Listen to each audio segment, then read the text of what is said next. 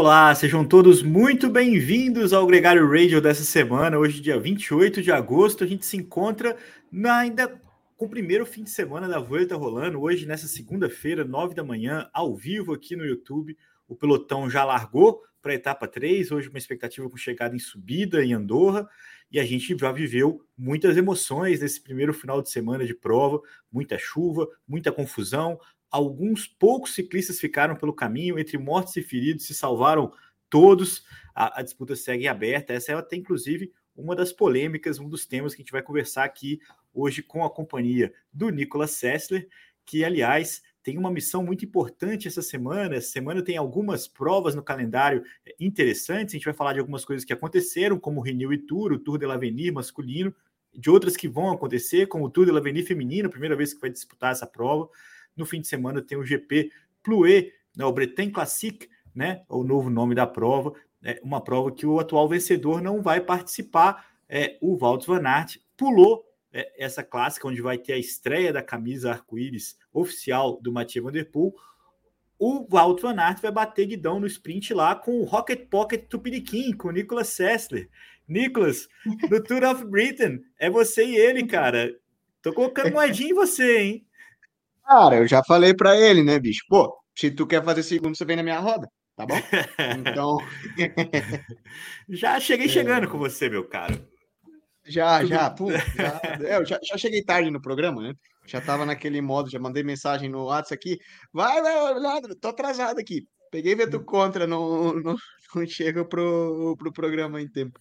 É bom, já vou preparando para Inglaterra, assim, Leandro, porque um tempo ali, né? Tour Britain não, não é exatamente conhecido como a prova com. Agradável, né? Mais Mas... agradável. Lembrando que a gente está aqui ao vivo no YouTube às nove da manhã, mas também no seu player de podcast favorito. Esse programa fica nas nossas mídias sociais para você assistir quando você quiser. E é um oferecimento da Session, nossa parceira aqui já é, de longa data, de quem a gente é muito grato por essa confiança. Nicolas, é, aí você está em Valência, né? Você está na, na, ou está em altitude? Estou em altitude, estou em Valde Linares. Então, ah. é que na verdade é do lado de Valência, né? Mas fica 1.700, 1.800. É... Sem risco de alagamento, né? Porque Barcelona estava danado, né? Esse final de semana foi hum. o caos, né, bicho? Foi o caos, né? Vamos entrar já no core do programa Volta Espanha, né? é, olha, olha que curioso, cara. A semana passada tava uma onda de calor absurda é, até o sábado à noite. Né? Até o sábado de tarde, no caso, em Barcelona. No nosso caso aqui chega um pouco mais tarde, que está um pouco mais ao sul. Então a frente fria veio descendo e chegou aqui no sábado, final de tarde. No caso deles que largavam contra relógio, já chegou no sábado, quando eles estavam largando, estava passando a frente fria. E tava uma onda de calor a semana inteira, de um calor absurdo, 40 e tantos graus para quem estava hum, ali na região de, de, da Catalunha. E de repente, realmente, o dia que começava a volta à Espanha, o dia que estava programado toda o grande depart, vamos falar assim, né, em Barcelona com o contrarrelógio, que era até no final de tarde, que ia andar em mais. É. É, para quem conhece Barcelona, né, e quem, essa região, essa época do ano, o horário programado pela organização era para dar um, um sunset, um final de tarde com o contrarrelógio por equipes sensacionais é, o que aconteceu é que entrou essa frente fria, mudou o tempo de uma maneira absurda. Por exemplo, eu estou aqui tá 6, 7 graus. É, para eles, hoje que chega em Andorra, também previsão de, tempo também nessa abaixo de 10 graus, né? É, de temperatura, o que não é normal para agosto. O que aconteceu? Condições apocalípticas, né? A gente já começou a ver a volta à Espanha com muita crítica, polêmica, que se cancela a é. etapa, que estava muito perigoso, blá blá blá blá blá. Mas aí eu vou deixar você contar a história, porque eu já estou não, mas eu acho que. É, é, eu, acho que quem está acompanhando a gente aqui já sabe o que aconteceu, né? A gente teve um contrarrelógio que é, é escureceu, é, era noite ali, uma noite bem. Era para ser um sunset, virou uma, um cenário de terror ali, com chuva e, e, pouca iluminação. As bicicletas, claro, não, não preveem esse tipo de. É diferente de uma bicicleta que já vem com luzinha, que tem ali uma, uma questão é, mais segurança, inclusive, né? O Renko chegou cruzando a linha de chegada reclamando. Não. É, o... Até falando disso, né? Eu assistindo as etapas aqui pela e tendo acesso à, à mídia espanhola, eles, claro, tem a, e sendo uma prova local, tem muito mais acesso a, por exemplo, os próprios organizadores, equipes, etc. E, por exemplo, ontem, é, assistindo a etapa, eles trouxeram Javier Guillén, que é o organizador né, da prova, o, o, diretor de prova original, é, e ele falou: olha, em condições normais, a Volta à Espanha já fez etapas noturnas, você prevê uma iluminação, você faz uma série de coisas. Agora, o, o, previsto, quem conhece, ele mesmo, palavras dele, né? Quem conhece Barcelona, quem conhece é, essa região, sabe que em condições normais, é, as condições de iluminações são é, perfeitas nesse horário, né? Vai, essa época do ano, o sol se põe por volta das 9 horas da noite. Aqui. Então, aqui, é. E, e, e, a etapa estava prevista para começar às seis e meia, se não, se não me engano, né? E eles falaram. Agora, claro, se nós soubéssemos que as últimas equipes iam largar no escuro, obviamente a gente teria feito. Agora, também tratando-se de uma grande cidade como é Barcelona, a gente não pode simplesmente falar. Tem todo um cronograma da, da Guarda Civil, né? Da polícia. Não. Fechamento de ruas, da iluminação. Barcelona não é uma cidade que eu ligo para o prefeito e falo, Bidu, é, liga cidade. Não funciona. Não, é, é, a dúvida, Nicolas, é que assim, existia uma. A, a, existiu algo especial, algo fora do, do imaginado, foi completamente fora, tanto a, a chuva quanto o anoitecer. A organização certamente não imaginou isso e não teve é, possibilidade de agilizar a, a, a alternância, ajustar isso. E, e, acho que todo mundo entende ao mesmo tempo que está certo ficar insatisfeito. O, ali, ainda mais no calor ali da, da tensão de estar tá competindo no escuro, o Renko não estava errado. É, e, a, e, acho que isso impactou demais na relação do dia seguinte, né? Porque, então vamos lá, só para a gente fechar aqui, a prova começou com a vitória da DSM, que eu acho que ninguém imaginou que isso pudesse acontecer, muito em função de ter largado no começo né? É, foi uma das primeiras equipes a largar, pegou um terreno mais é, pedalável, uma visibilidade melhor, tudo conspirou. Uma história que a gente também já viu em outras situações de prova, é, quem larga antes ou quem larga depois ter a vantagem pela condição do piso. Então, também até aí nada demais. É, algumas equipes, é, por exemplo, a Jumbo, é, foi muito mais conservadora, teve um problema de troca de bike do Vindiga, chegou, perdeu mais tempo ali é, do que se esperava.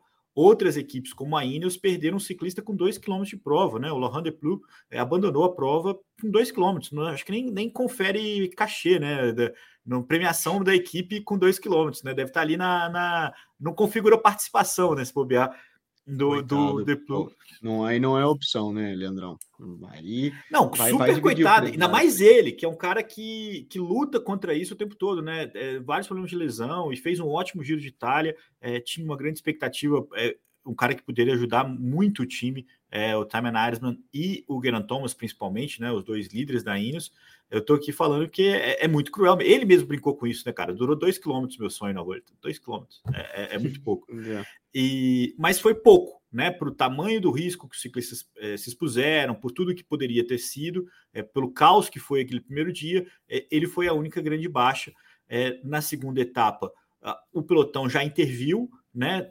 eles neutralizaram os últimos nove quilômetros, entre tantas polêmicas, tiveram voz ativa ali para bloquear a classificação geral a partir da descida do Montjuic, né? E o então a gente teve duas provas, a gente teve uma disputa pela etapa e uma disputa pela classificação geral até ali no trecho neutralizado. Mas, Nicolas, um outro ponto que aconteceu foi, foi os ciclistas é, durante a prova tentando controlar o pelotão ali. É, até é a brincadeira do dia na, no Twitter, né?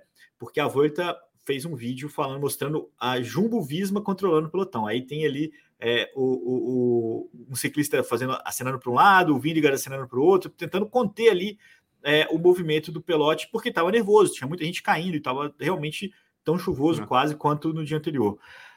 Só que eles cortaram é, a parte que o Renko faz isso. Exato. É... Eu achei que eles não, não, construíram vamos, a narrativa só, ali.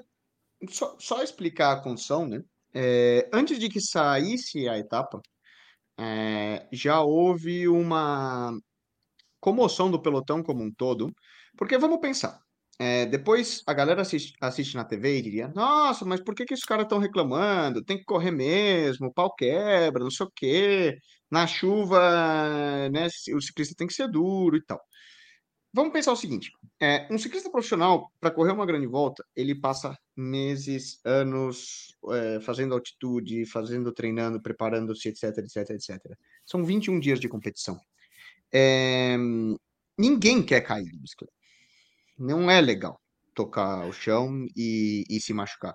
E dentro, dentro de tudo isso, é, a gente olha muito para a segurança dos nossa própria, né? De uma maneira individual, porque ninguém quer cair, dói, machuca muito. Ninguém quer viver o que Laurence de Plus viveu, de, com dois quilômetros de uma volta à Espanha, você é. se prepara meses para na largada, fazer pum, num dia, que efetivamente não vai definir nada, é a primeira etapa real. É. E, soma-se a isso, é, a gente conhece a região, por exemplo, do Mediterrâneo, de Barcelona, quase nunca chove.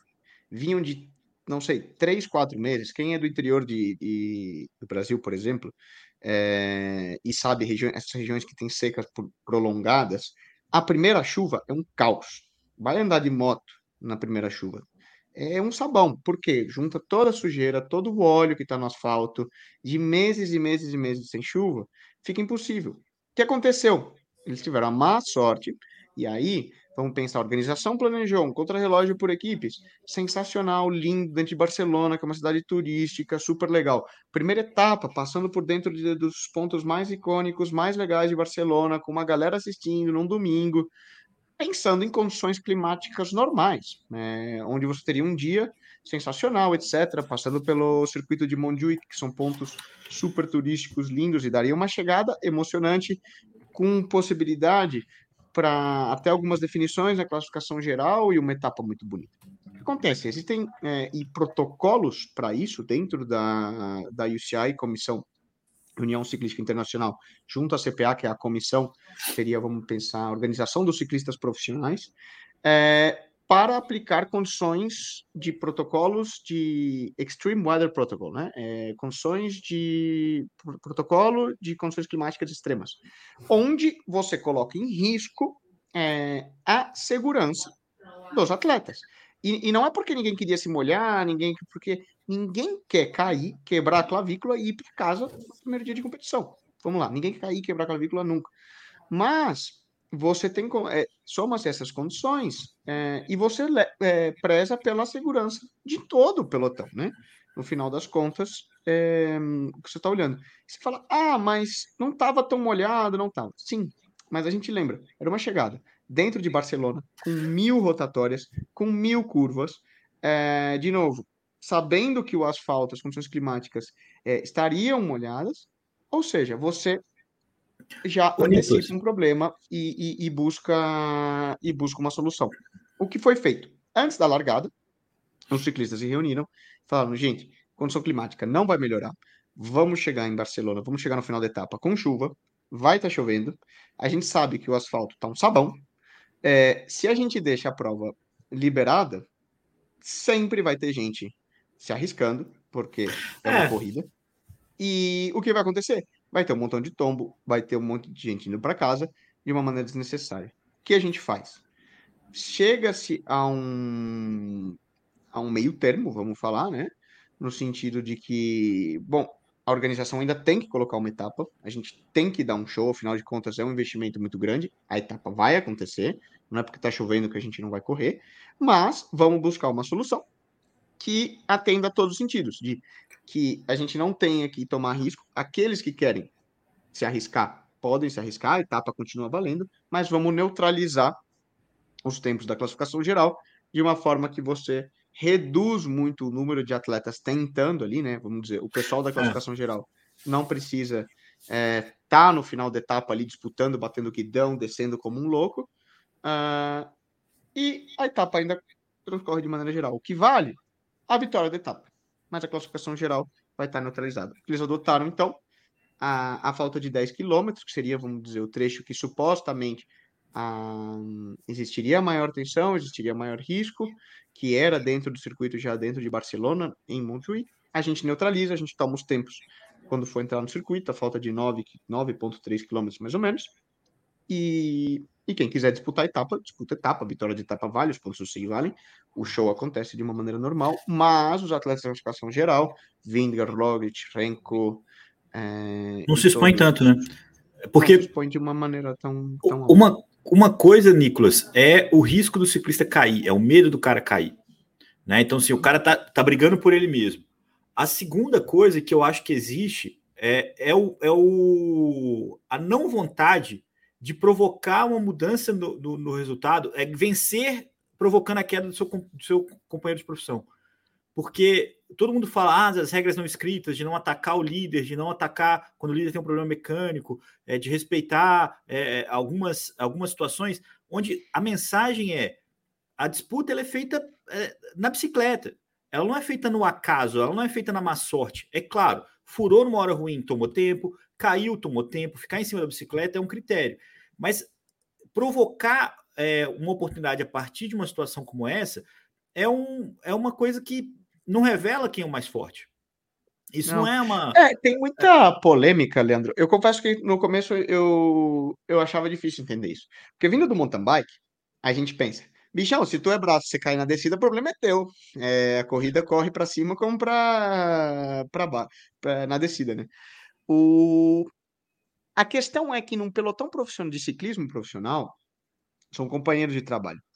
E você aprende que nem tudo é técnica numa descida. Tem muito, muitas condições e tombos ocasionados simplesmente por má sorte e condições de estrada que é um perigo desnecessário.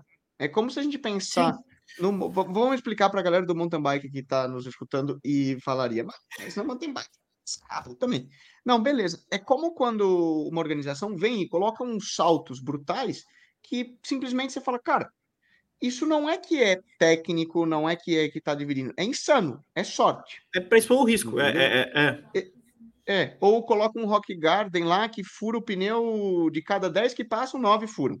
Cara, isso não é que é técnico o cara que tá passando, é sorte dele não furar. Você quer que o cara ganhe por sorte ou você quer que o cara ganhe por habilidade? É um é. pouco essa que é a analogia. E que os ciclistas profissionais, mais uma vez, é, ninguém quer cair e, e, e você não quer que o teu companheiro caia, né? Justamente, você quer o quanto tem uma é, a prova decorrer de uma maneira mais normal, é, vamos dizer, melhor. Tem uma, tem uma história famosa, Nicolas, é, quando a Sky chegou no pelotão, né? Já era, chegou com pompa, né? Chegou uma equipe caríssima e tal, é, com várias estrelas, Paul Hagen, trouxe todo mundo lá e tal. É, numa das primeiras provas que eles correram, se não me engano, no Catar, é, zona de abastecimento, todo mundo ali parando para fazer xixi, pagando, pegando musete, não sei o que, não sei o que, eles aceleraram. Pegaram a ponta e foram embora. Beleza, todo mundo ficou insatisfeito com o que eles fizeram. É, mas tá dentro do jogo. Primeiro dia que fura o pneu do Bolsonaro, todo mundo acelera, ninguém espera. É, chegou no abastecimento, tá no carro, da, todo mundo ataca. Os caras pagaram um preço altíssimo por essa decisão. Então, a mesma é. coisa, é, se, se ontem, por exemplo, quando o Roglic furou, o pelotão acelerasse, beleza, podia tirar do, da disputa um cara eh, grande. No dia seguinte ia ser o, ia ser o Renko. Ia ser o. Então, assim, ia ser sempre uma disputa do. Uma corrida maluca. Onde você tenta tirar vantagem de coisas que, que não necessariamente precisam ser a, o centro da, da, o decisivo da prova, né? Então, no fim das contas, é o que a gente começou falando aqui, é, a é, prova é, tá... Só concluir, por exemplo, uma, um comentário do próprio Guidem que eu achei muito pertinente. Ele fala: nós não queremos perder nenhuma estrela do show. Né? Exato. Né? Vamos pensar. A gente traz pro, pro show de rock and roll várias bandas para tocar. A gente não quer que na primeira etapa a gente já perca metade do palco. Quem viveu o Cavendish não, na, vai tour sabe disso. É, é, o tombo do Cavendish foi um velório. É, é, tá, sabe assim, o que tem uma linha tênue né? Porque o cara ficar em pé na bike, o cara é, se manter competitivo é um fator.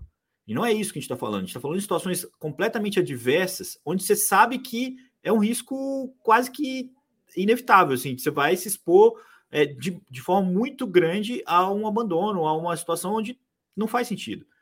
E, e eu, eu, entendo isso. Eu acho que no fim das contas foi uma coisa é, é, que valeu a pena, deixou a prova um pouco menos legal, mas valeu a pena. O que eu quis dizer no começo, duas coisas para fechar. É, o que aconteceu no sábado implicou na decisão do domingo. Então, a, até a manifestação do pelotão durante a prova afetou também o Renew e Tour, que os caras pararam e, e, mudaram o final da prova, também neutralizaram o final por lá.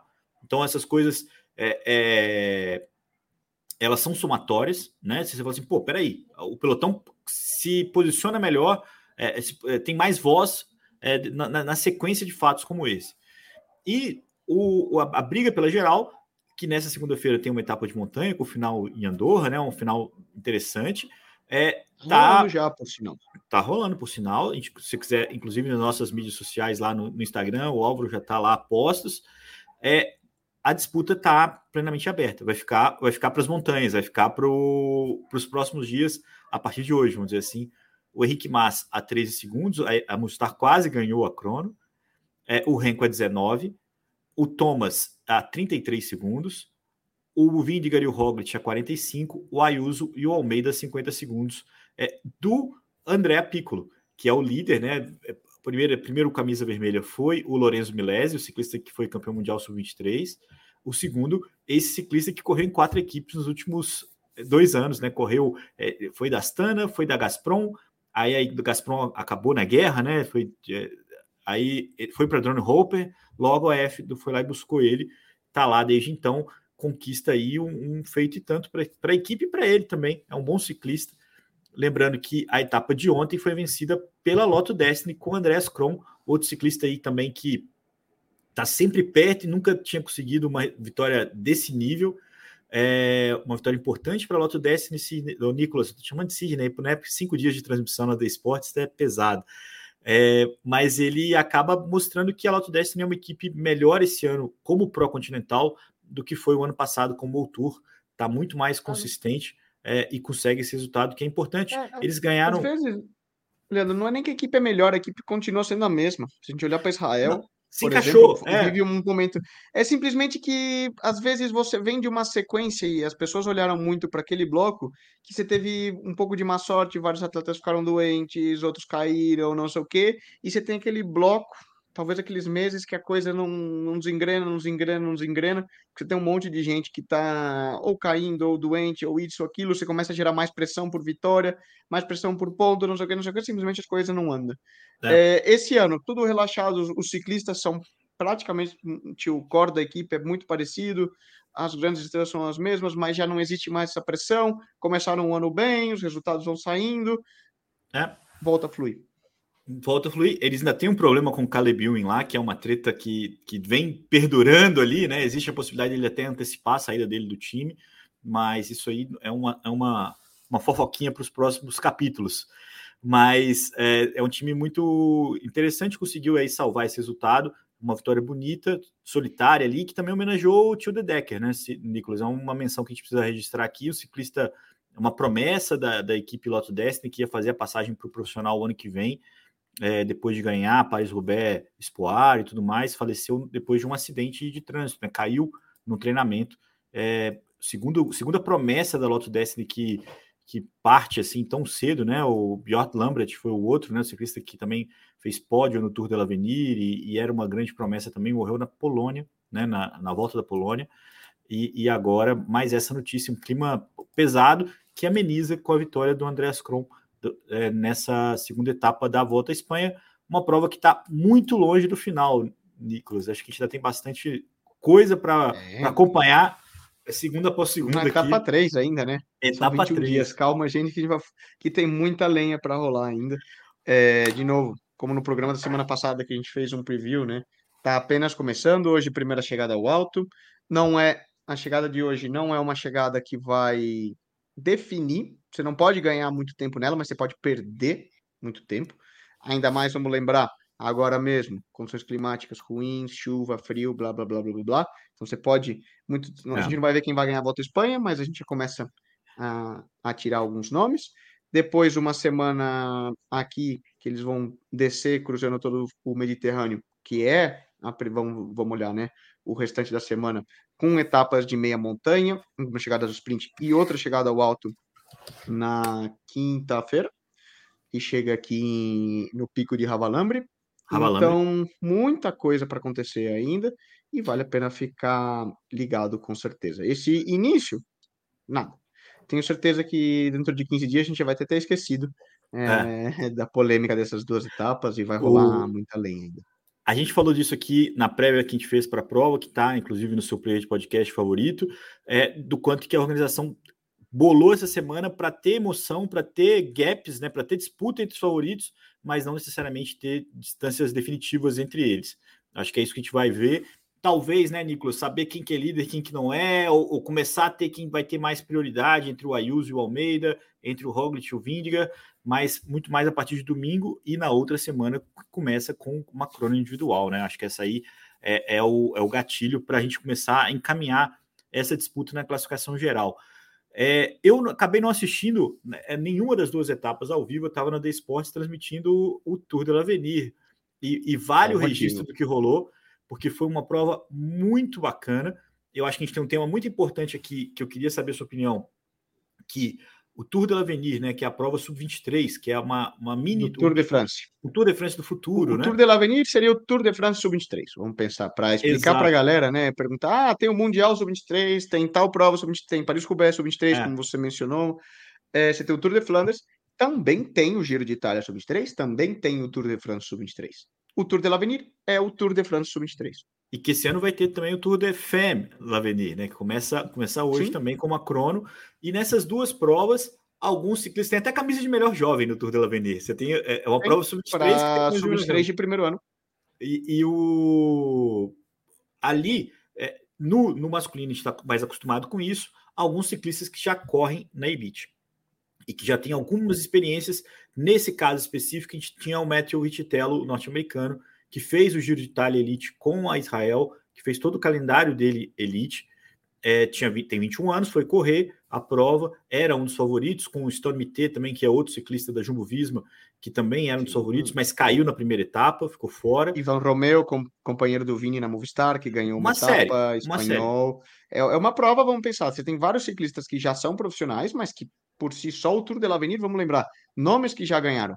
Nairo Quintana despontou daí, Esteban Chaves despontou daí, Marco Soler despontou daí, Ruben Fernandes despontou daí, Tobi, Tobias Foss ganhou também, me parece. Tobias né? Foss, o Egan Bernal, é... o Tadej Pogacar. Egan Bernal. É, alguns, alguns já, já fizeram né, a passagem do Lavenir para ganhar uma grande volta, o Nairo, o Egan, outros não, né? O próprio Ruben Fernandes é um dos ciclistas que não viraram totalmente o fio, né? Mas é o, o, o, o Johannes, né? Johannes, também um norueguês. Que, Os que dois é um, irmãos. Que está que tá na briga também. O atual campeão era o Ed Brooks, né? O ciclista que está na volta com na volta uhum. com a Bora. Mas agora a vitória, Nicolas, ficou com o mexicano Isaac Del Toro, um ciclista de 19 anos, um ciclista que não competia nem a nível é, para uma equipe pro continental, nem para uma equipe World Tour. Ele competiu... corria para um projeto. A gente é. viu eu, o, no Sibiu Tour, tinha... ele correu. É, no Sibiu. Sibiu ele andou muito bem, várias etapas ali entre o top 10, e aí, curiosamente, eu tinha falado dele com, um, com o Jorge Quintana, que é um amigo aqui, já participou de outros podcasts, né? Falou, Jorge, você conhece esse figura? Não sei o que. Eu falei, é, também me chamou a atenção, não sei o que. Vamos dar uma olhada e certamente tem muita, gente, muita gente em cima, ficar de olho. É. É, é curioso, porque sempre que a gente vê um nome é, latino e de um país com pouca tradição, México, Brasil, é, Chile, enfim, qualquer, a primeira coisa que você fala de um, alguém andando bem, você fala, opa, o que que tá tomando? O que que tá tomando? Infelizmente é verdade. É, e quem nos escute tem que saber disso. É verdade. E aí você, obviamente, quando. Bom, primeiro, qualquer destaque, ele, ele obviamente destaca o nome, né? Porque é, é vem de um país que a gente não está acostumado a ver e de uma você pode ter dois caminhos, né? Potencialmente alguém que seja muito bom, ou, opa, aqui é. tem, tem coisa. Então, sempre que salta, e a, e a gente, por ter essa cercania, né, essa proximidade, obviamente quer ver grandes nomes, quer que o ciclismo se desenvolva e, e torce para que apareçam bons talentos. Então, você já dá uma ligada no radar. Uh, e começa a dar uma olhada no background da pessoa. Porque, infelizmente, a gente vive com esse preconceito. É. E por um motivo. Já falamos desse, né? É, disso N vezes, né? Mexicanos, brasileiros, é, colombianos, Não. argentinos. Só todos... complementando a sua informação, o último mexicano que entrou no Tour com a EF foi pego no antidoping. Então, assim. Uma mala é... sem alça enorme, até a gente não cheguei a conhecer. então, mas ainda tá... é uma, uma, uma. São exceções que confirmam as regras, né? Então, tipo, acaba tendo essa, essa imagem que você está falando aí confirmada. É, é, concordo com você, essa preocupação com o Del Toro. E ao mesmo tempo é, que é legal vamos ver. Certo, exato, é legal para porque você pode ter grandes talentos, né? Por que, que não pode sair do México um, um talento tão bom como um Egan Bernal? É. é. E sendo um moleque novo, 19 anos, etc., volta a confirmar. Em Sibiu falou: opa, só, andando é. aqui entre os profissionais. Agora, volta num Tour de l'Avenir, certamente você vai ter um monte de nome em cima. Né? Um monte é. de equipe olhando, um monte de estudo. É... E aí, certamente, você vai ter essa garantia de que o cara. É... Ou, vamos, dizer, né? Aí você vai ficar sabendo, se ele assina por uma equipe World Tour, você sabe que o cara é genuíno. Se você é. vê um cara ganhando tantas provas e nenhuma equipe pegando, aí você vai falar, ih, aqui tem coisa. É. É, só só para trazer um pouquinho do contexto da disputa, porque é, eu acompanhei as duas últimas etapas é, full. Então você consegue ver o que, que o cara está fazendo, né? Assim, você vê o resultado, ele tinha ganhado uma etapa, é, o Rittello tinha ganhado contra relógio, é, foi uma cronoescalada, né? No sábado de manhã, chegou com a camisa de líder, e na etapa 7B e na etapa 8, o mexicano foi tirando a diferença, né? Foi até virar o jogo. Não foi é, um desempenho Sputnik, não foi uma coisa assim, o cara atacou, foi embora na subida, ninguém mais viu o cara. É, eu lembro muito daquele turco que corria a volta da Turquia de Coroão e que ali era uma coisa, né, é, exato. É exatamente isso que, que, que o mexicano não fez. O mexicano, taticamente, foi muito mais ágil que o Rittelo. E entrou nas fugas boas, entrou nos bons cortes, se valeu do fato de ter dois italianos no top 4, então eles, eh, eles estavam ali é, tendo duas cartas. É, alguns outros ciclistas que muito bons brigavam pelas etapas, como o Art Ryan, o irlandês, que ganhou a etapa 7B, é, e tudo isso valeu ao mexicano uma oportunidade de ganhar um gap sobre o Rittelo. É, virou ali, ganhou as três camisas, melhor jovem, as quatro camisas, né? Campeão geral, melhor jovem, porque tem 19 anos, é, por pontos e também a camisa de montanha. Os italianos fizeram segundo e terceiro, né, com um da Eolo Cometa, o outro da Green Bardiani, da Green Project, e o Rittitello terminou em quarto. É, a, a, extremamente decepcionado o Rittitello, porque ele perdeu o bonde. Ele estava forte. Ele não estava. Ele correu sozinho. Os Estados Unidos não conseguia acompanhar, ajudar ele em nada. Era um time só de ciclistas de 19 anos também. E o Luke Lampert, né, que vai competir com a Quick Step o ano que vem, mas é um velocista. Então correu sozinho o rapaz e ficou completamente ali é, comprometido, vai pelas táticas das outras equipes e que o Isaac Del Toro conseguiu passar por cima. É, mas foi uma briga muito bonita e, e essa, essa é, e aí para falar do feminino é a pergunta que eu queria te fazer, porque a presença dos ciclistas do World Tour muitas vezes é vista como algo negativo, porque você tem uma chance para os jovens, ao mesmo tempo que você traz ciclistas que já competem com os grandes nomes. Te dando hum. um exemplo para fugir, mas não fugir muito.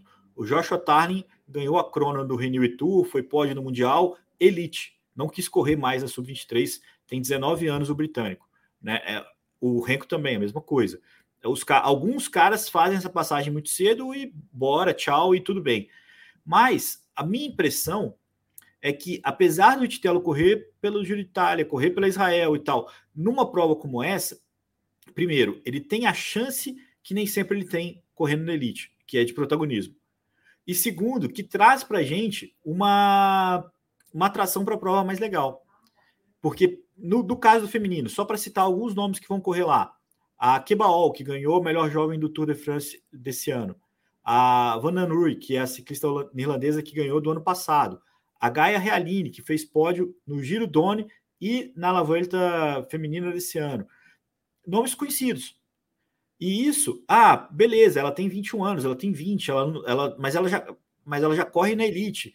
É, isso traz atração para a prova. É, você, vai, você vai querer assistir o Tour de l'Avenir feminino para ver a briga dessas ciclistas, e, e, isso é positivo. Até porque se um Isaac Del Toro da vida do feminino consegue andar com essas meninas, é, se revela também, né? Porque uma menina de 19, 20 anos de uma equipe menor, de uma seleção, né? Que tudo Avenir corre para seleção, que não tem é, tanto espaço na sua equipe, pode ter essa oportunidade de sei lá, mostrar que pode andar com a Gaia, com a Keball de uma forma que é, abre para ela outras portas, né? É, que que você, você acha que devia ser excludente? Assim, você corre no Tour, não corre prova sub-23? Não, eu não acho, Leandro, porque afinal de contas você está tirando um, um direito. Tem menos de 22 anos, então pode, pode correr. E já rolou muita discussão disso, né? É, muita então. discussão.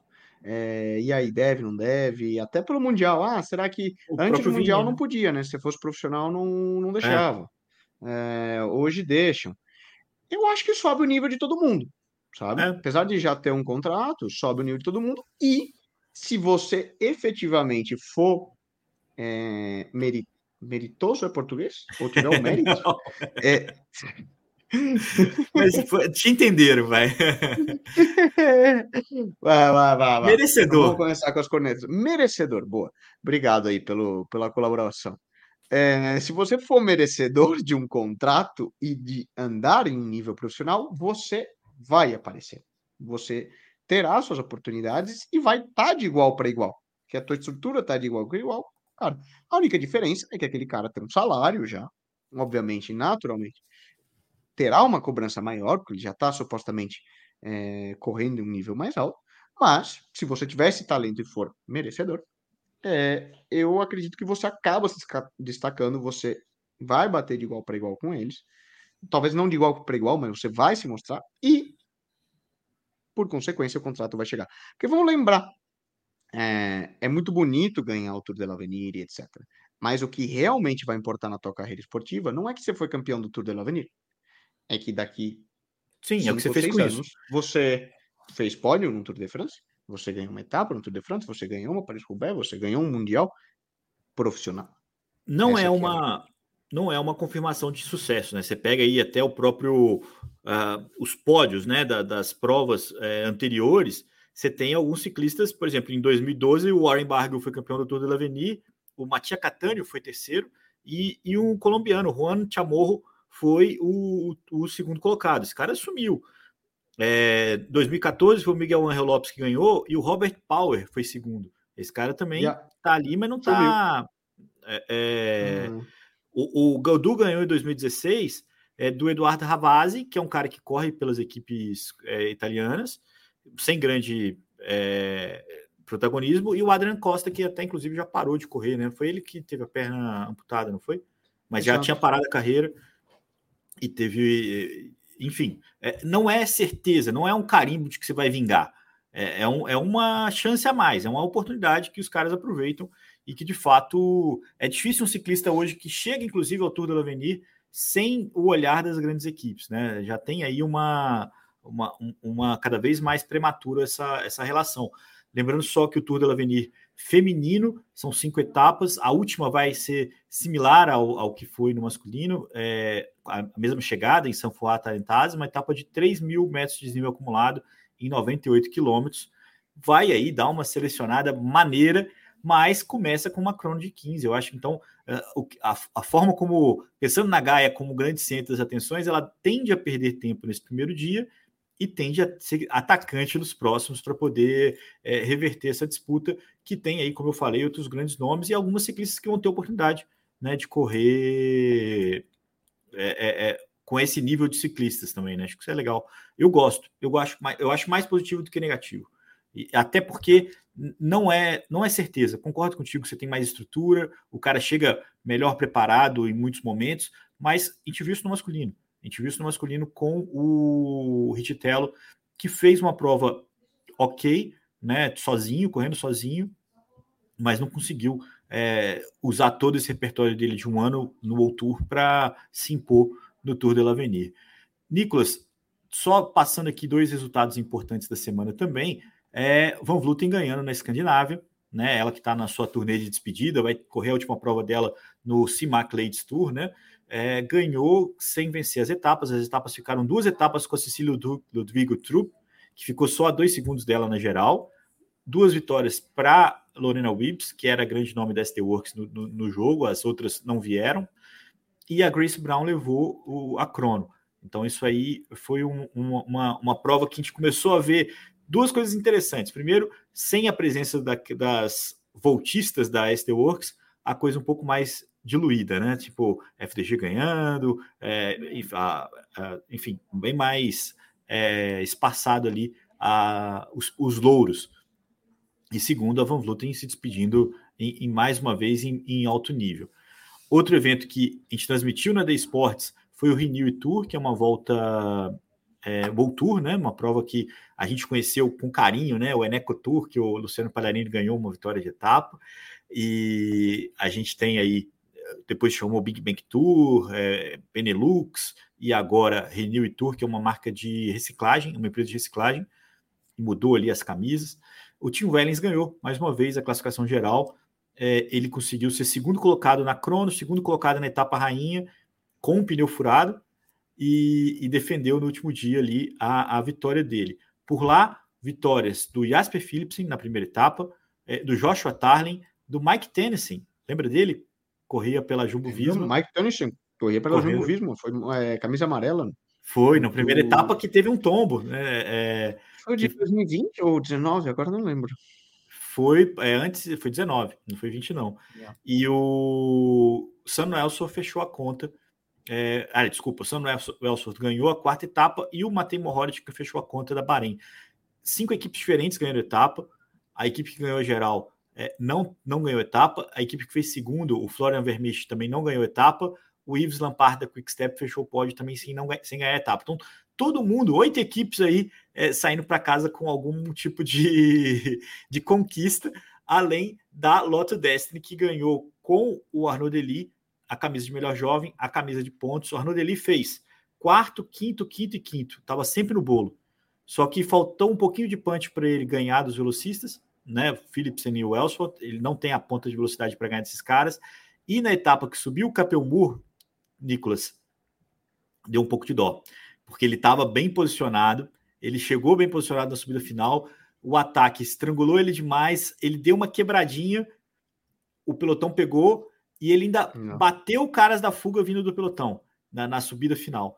Então, assim, tinha muita chance de vencer a etapa, mas não conseguiu fazer o que o tênis fez, que era sobreviver com o menor gap possível e alcançar a, a ponta da prova. Mas é, hum. é, é, uma promessa, ainda não venceu no Tour, né? Tem, tem várias vitórias já nos últimos dois anos, o Arnaud Delis, mas ainda tem que dar esse salto. E é principalmente pelo fato de é, ser um velocista que não consegue bater os principais velocistas ainda e de ser um, um classicômono que ainda tem que achar é, os atalhos. Mas ele é muito novo ainda, né, cara? E Total. você vai crescendo, vai, vai chegar. É aquela questão que você sabe que é uma questão de tempo. É, vamos pensar um próprio Christoph, né? E aí ele teve aquele ano que encaixou tudo e ganhou praticamente todas as clássicas. É? Né, quando ele estava na Katusha, foi 2016, vai... que ele ganhou Gent, Dri, Tour Flanders e tal, e entra na sequência.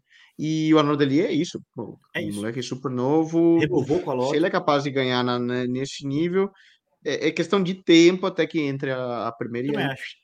Vai. É, é, é o é Philipsen, gente... né? Esse ano dominou o Tour de France, é um caso parecido. É, exato. Aliás, é, os dois vão estar no GP Plouet no próximo final de semana, né? Na Bretagne Classic a prova que vai marcar aí a estreia do Vanderpool com a camisa arco-íris. Vai estar tá um, um, grande elenco por lá. Vai estar tá o Alaphilippe, vai estar tá o Philipsen, vai estar o Vinícius Rangel correndo. É, o Vinícius Rangel correu o New Tour, né? Mas trabalhou para o Max Canter, ele, né? Ele que corre a Glória. Classic também? Tá, tá anunciado é, como ah, escalado. É, eu confesso para você que eu estou indo aqui na, na, informação dos start lists, né? Não falei com ele. Sim, eu, Sim, eu também não falei com ele, não sei também. Não, não, não, tô, não, não estou a par. Aliás, o nosso querido Fábio Leonel aqui perguntando se você vai correr o Pan-Americano ou se eu vou ter que esperar o Renando Couto anunciar a informação. A, a ideia é correr, né, Nicolas? É, eu já sei a resposta, mas é. Não sei. Ainda não me disseram, não. Bastante gente me perguntou, eu não sei. É, os jogos pan-americanos, né?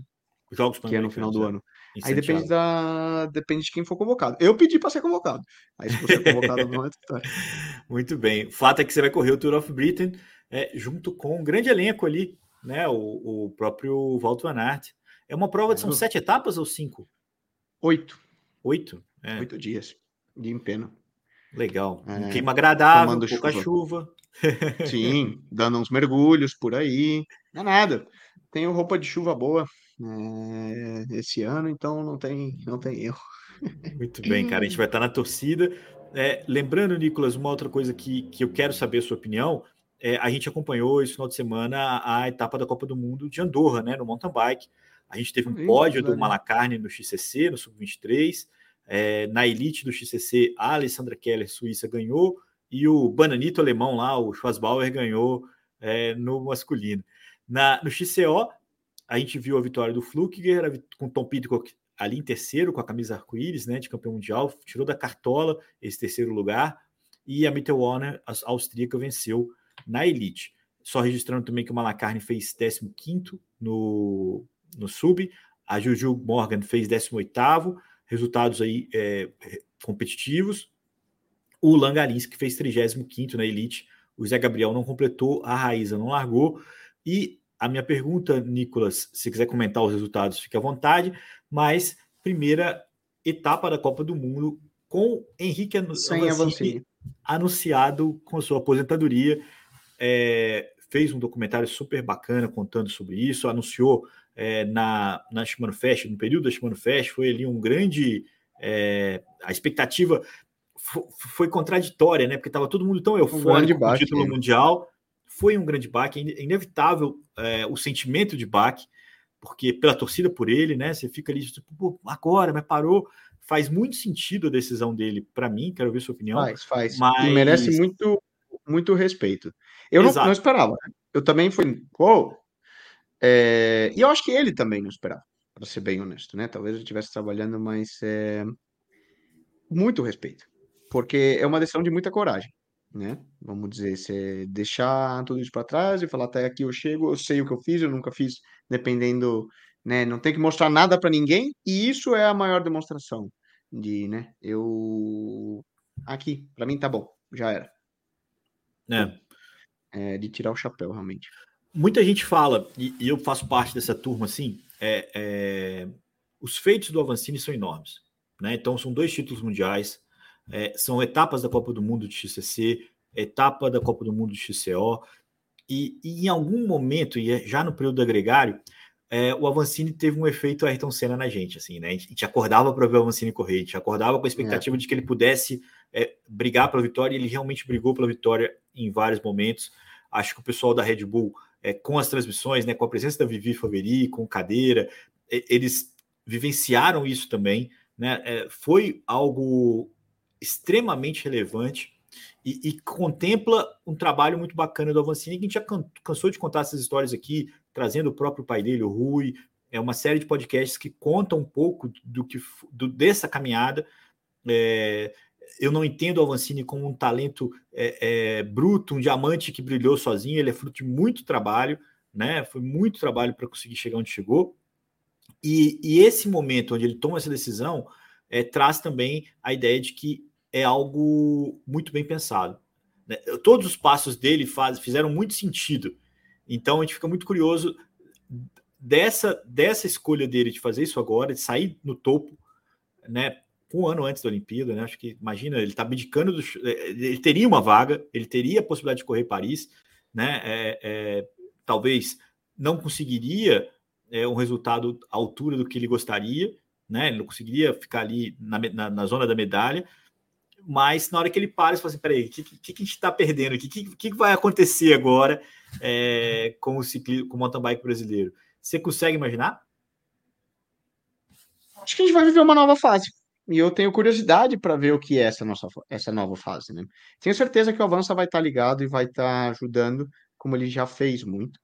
É, mas, como todo período, né? Você falou de Fórmula 1, etc.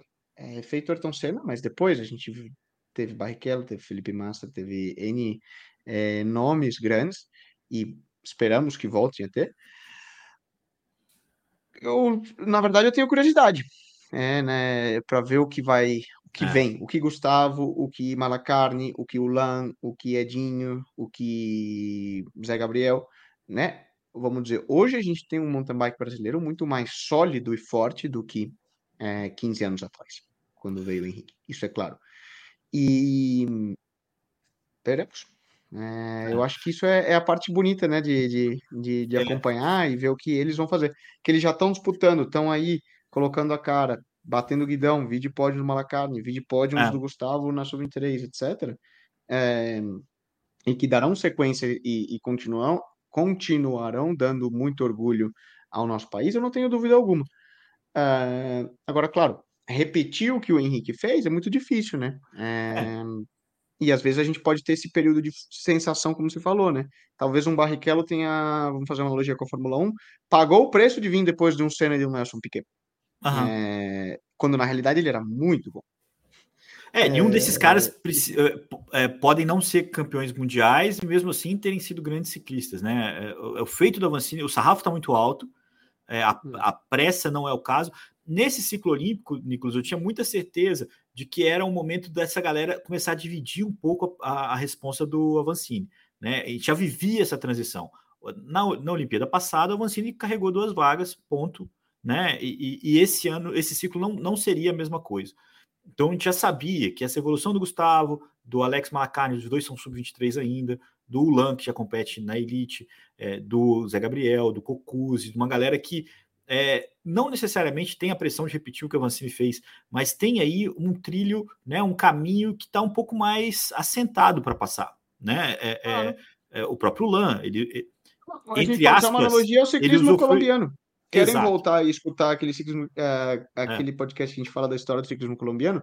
Você teve uma geração de, de, de ciclistas colombianos, né, que abriram a porta para É. posteriormente Nairos, Rigos, Esteban Chaves, Berna, e, e que esses, por consequência, já de certa forma abriram para Bernal, Iguita, é, e toda outra uma geração, mas tem lá, né, é, hum, Parra e todos esses, né, é, que passaram do ciclismo dos anos 2000, É. serviram como uma referência, subiram o escalão, chegaram a bater Guidão Maurício Ardidia, que participou daquele podcast conosco faz Aham. pouco tempo. É, bateram Guidão, correram nas maiores equipes, chegaram ao nível de ganhar corridas na Europa, mas ficaram um pouquinho curtos. Logo, você teve uma geração posterior que foi influenciada por eles, assim como né, o, o Henrique É. chegou ao nível mais alto, chegou a ganhar as maiores provas, mas talvez tenha faltado uma ou duas coisinhas, detalhes para serem os É. maiores do mundo, né? Que seria, vamos pensar, um, um Egan ganhando um Tour de France. É, mas logo uma geração posterior, que veio depois, influenciado É. por ele, chegou no nível internacional. Mas aí Do- estamos numa posição que- enorme, né? Já estamos tem- viajando muito, rapaz. Tá bom. É, É, o não, café é- que você tomou aí de manhã tava bom mesmo, hein? Ah, o Ultra Coffee Caramelo. O... Mas brincadeira. Mas o, o, o- Mas fica, fica a menção aí do quanto que é, é respeitoso, quanto é grande a carreira do Avancini, quanto que a gente é admirador disso. É, eu lembro do Avancini ganhando a Copa VO2, cara, correndo na estrada. Ah, ainda fala, né? garotinho. Lá em Campos Jordão, né? Não, foi, ele ganhou uma, uma, uma prova que teve no Rio, 2008. E uma única, a única versão que teve é- era ali na casa, no quintal dele. Mas o enorme, enorme, e tenho certeza que tomou a decisão correta, se ele está se sentindo bem com isso. E eu acho que a gente tem que ser grato para sempre do que ele fez e esperar que ele continue envolvido. Eu concordo com você. É, o pior cenário seria não vê-lo é, contribuindo para o ciclismo, mas acho que isso não vai acontecer. Nicolas, vamos chegar ao final, porque a gente quer ver a etapa, quer ver a montanha, né? Quer ver ali a decisão da, da etapa é, da etapa 3 da Volta à Espanha. Lembrando que na próxima segunda-feira a gente se encontra já no primeiro dia de descanso, as coisas um pouco mais assentadas nessa Volta à Espanha. Você não, que você vai estar lá na roda do, do Walter Van Aert, né? E Não, a não, gente. não, não. O Fanato vai estar na minha roda. Vamos colocar as coisas na ordem de grandeza correta, por favor, né? Te paga um café se essa cena. Você olha o acontecer. anúncio, Tour of Britain, é, Nicolas César vai competir. No... Então estamos falando de Pitcock, Van Aert. O menino do bidon. Vamos ver quantas cabeças eu vou acertar esse ano, né? Cara, uma ótima prova para você. Muito obrigado a todo mundo que chegou até aqui. Obrigado a todo mundo, a Vivi, o Daniel, o Diogo, todo mundo que está, o Ricardo Fontes, a galera que está ao vivo com a gente aqui no YouTube. Lembrando que se você está chegando, acompanhando a gente aqui, é, comente, dê sua opinião, participe dessa conversa. Esse engajamento é muito importante para a gente. A gente tem o maior prazer de discutir, de comentar todos os posts, tanto aqui no YouTube quanto é, nas nossas mídias sociais, no Twitter e também no Instagram, onde o Álvaro faz ali um minuto a minuto quase da volta à Espanha diariamente e vai ser assim pelas próximas três semanas. Nicolas, um grande abraço para você, galera. Um grande abraço, até a próxima. Deixa eu preparar aqui a nossa saída Valeu.